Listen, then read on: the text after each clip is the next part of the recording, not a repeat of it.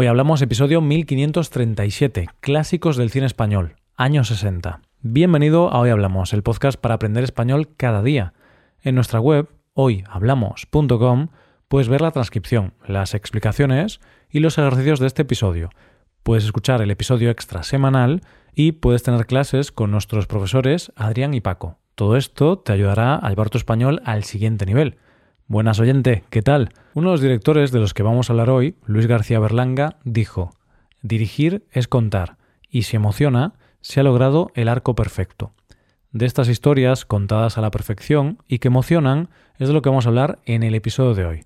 Hoy hablamos de los clásicos del cine español de los años 60. Llegamos al segundo episodio del tema del mes, que te recuerdo está dedicado a los clásicos del cine español.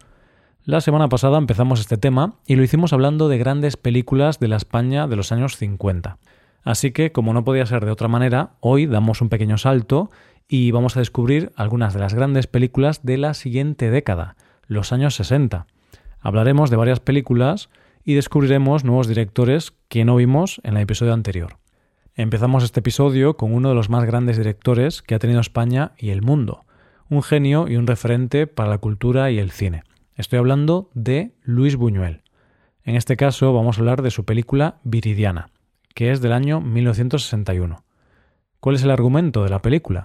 Su sinopsis dice, en contra de su voluntad y acatando órdenes de la Madre Superiora, Viridiana, una joven novicia a punto de convertirse en sierva de Dios, abandona el convento para visitar a su benefactor y único pariente vivo, su tío Jaime.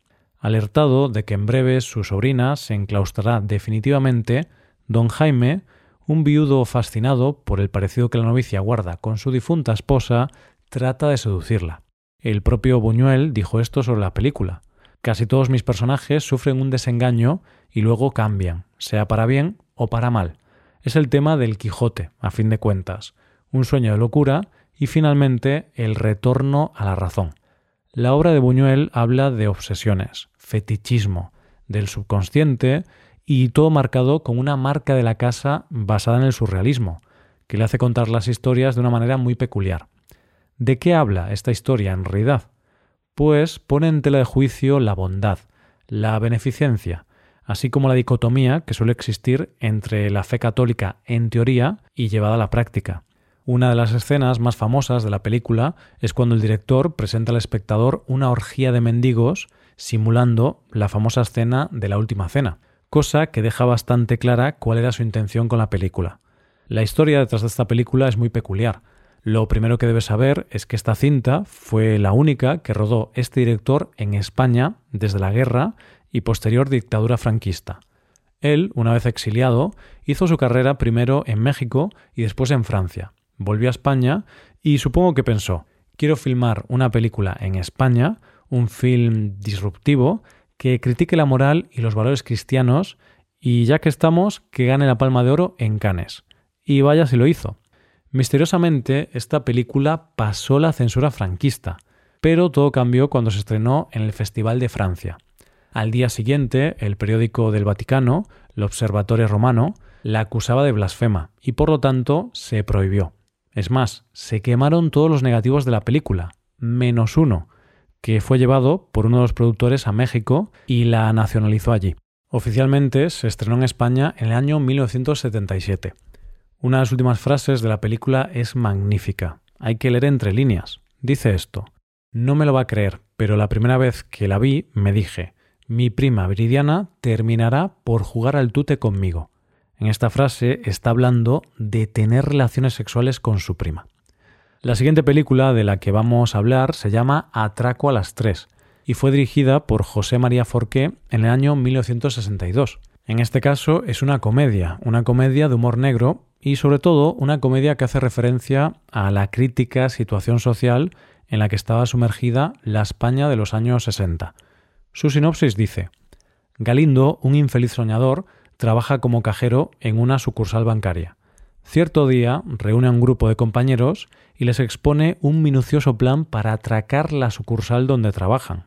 La reacción inicial es de rechazo, pero poco a poco Galindo los va convenciendo de la viabilidad del proyecto. Es un humor sencillo, sin muchas florituras, pero que nos muestra de manera impecable la historia. La historia es sencilla. Unos trabajadores humildes deciden atracar el banco. Sueñan con el dinero, pero en realidad sueñan con salir de la situación de miseria en la que viven. Para que te hagas una idea de lo sencillos que son los personajes, cuando se reúnen para ver cómo hacer el atraco, se reúnen en la calle, con frío y tomándose unos churros. Desde luego no puede haber nada más español y sencillo que eso. Pero la historia va más allá, y parece mentira que la censura no viera la historia de fondo de esta comedia. Lo primero es la razón por la que uno de ellos decide realizar el atraco. Lo hace porque el jefe de la oficina es apartado de su puesto por hacer cosas como dar crédito a gente con pocos recursos, cosas que van en contra de los ideales más capitalistas. El cabecilla de este atraco se revela contra esto y tiene que ir convenciendo al resto de sus compañeros. Lo que hace es iniciar una revolución donde a cada uno de los demás implicados les va haciendo ver las malas condiciones del trabajo y la necesidad de dinero, aunque ellos mismos no lo supieran. Es decir, la película, en el fondo, habla de rebelarse contra el poder establecido. No olvidemos que cuando se estrena la película aún está en el poder Franco.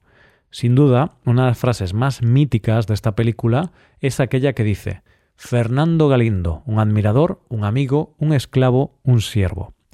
Nos vamos ahora a una película de un viejo conocido nuestro, Luis García Berlanga, que conocimos en el episodio anterior. En este caso vamos a hablar de su película El Verdugo, de 1963. ¿De qué trata la película? Esto dice su sinopsis. José Luis, el empleado de una funeraria, proyecta migrar a Alemania para convertirse en un buen mecánico. Su novia es hija de Amadeo, un verdugo profesional. Cuando éste los sorprende en la intimidad, los obliga a casarse. Ante la acuciante falta de medios económicos de los recién casados, Amadeo, que está a punto de jubilarse, trata de persuadir a José Luis para que solicite la plaza que él va a dejar vacante, lo que le daría derecho a una vivienda. José Luis acaba aceptando la propuesta de su suegro, con el convencimiento de que jamás se presentará la ocasión de ejercer tan terrible oficio. Te aclaro, antes de seguir, que un verdugo es la persona encargada de ejecutar una pena de muerte impuesta por la justicia. Esta película es una auténtica obra maestra, que no solo hace una crítica de la pena de muerte, sino que hace una radiografía bastante dura de la sociedad y de la España de los años 60. La cuestión es que lo hace mediante la comedia cruda, ácida, satírica y muy divertida, y mediante esta comedia critica la hipocresía.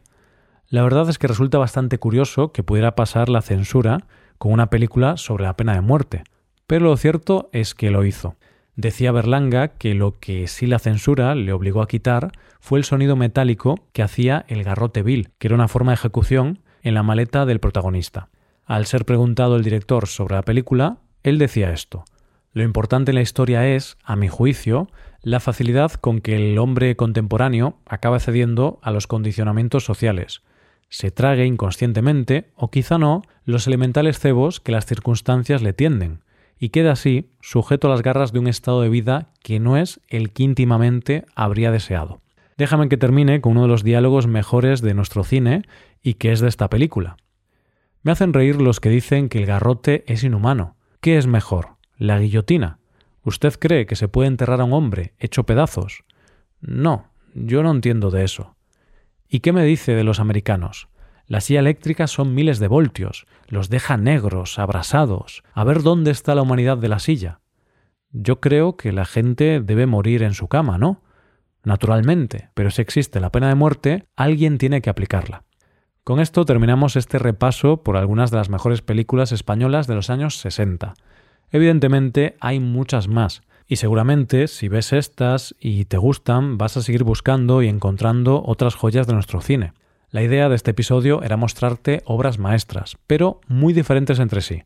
No solo para que pudieras tener diferentes opciones, sino también para que seamos conscientes de que en la diversidad está la riqueza de un país y su cultura. Te dejo viendo estas películas y nos vemos la semana que viene con las películas de los años 70. Muchas gracias por escucharnos. Recuerda visitar nuestra web hoyhablamos.com y hacerte suscriptor para poder trabajar con transcripciones, explicaciones y ejercicios. Esta puede ser una buena forma de trabajar en tu español. Nos vemos mañana con un nuevo episodio sobre algún tema de interés. Muchas gracias por todo. Paso un buen día. Hasta mañana.